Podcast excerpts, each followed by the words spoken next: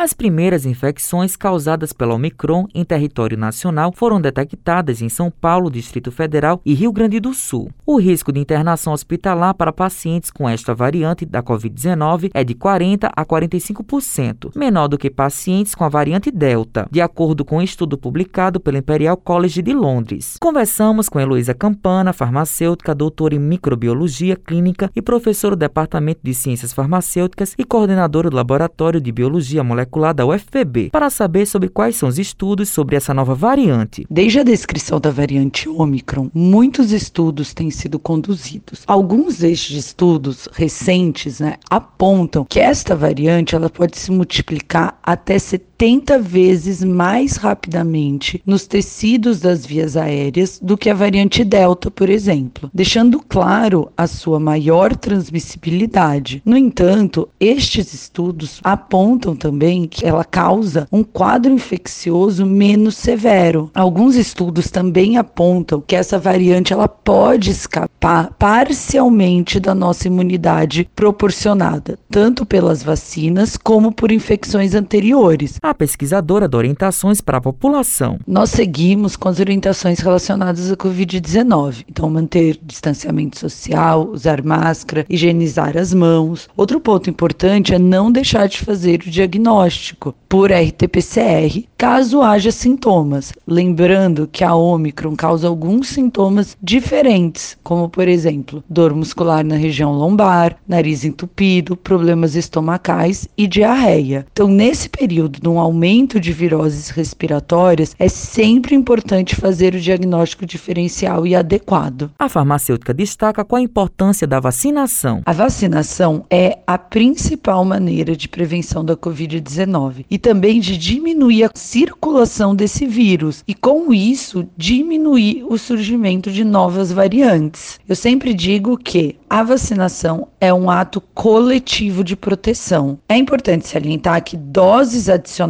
das vacinas melhoram a proteção contra a Omicron. Então, é importante completar o esquema vacinal. E sim, se tiver novas demandas de novas doses de vacina para cada grupo específico, é importante ir completar esse esquema. Só assim a gente vai estar tá realmente protegido e a gente vai proteger a todos que estão à nossa volta. Matheus Silomar para a Rádio Tabajaro, emissora da EPC, empresa paraibana de comunicação.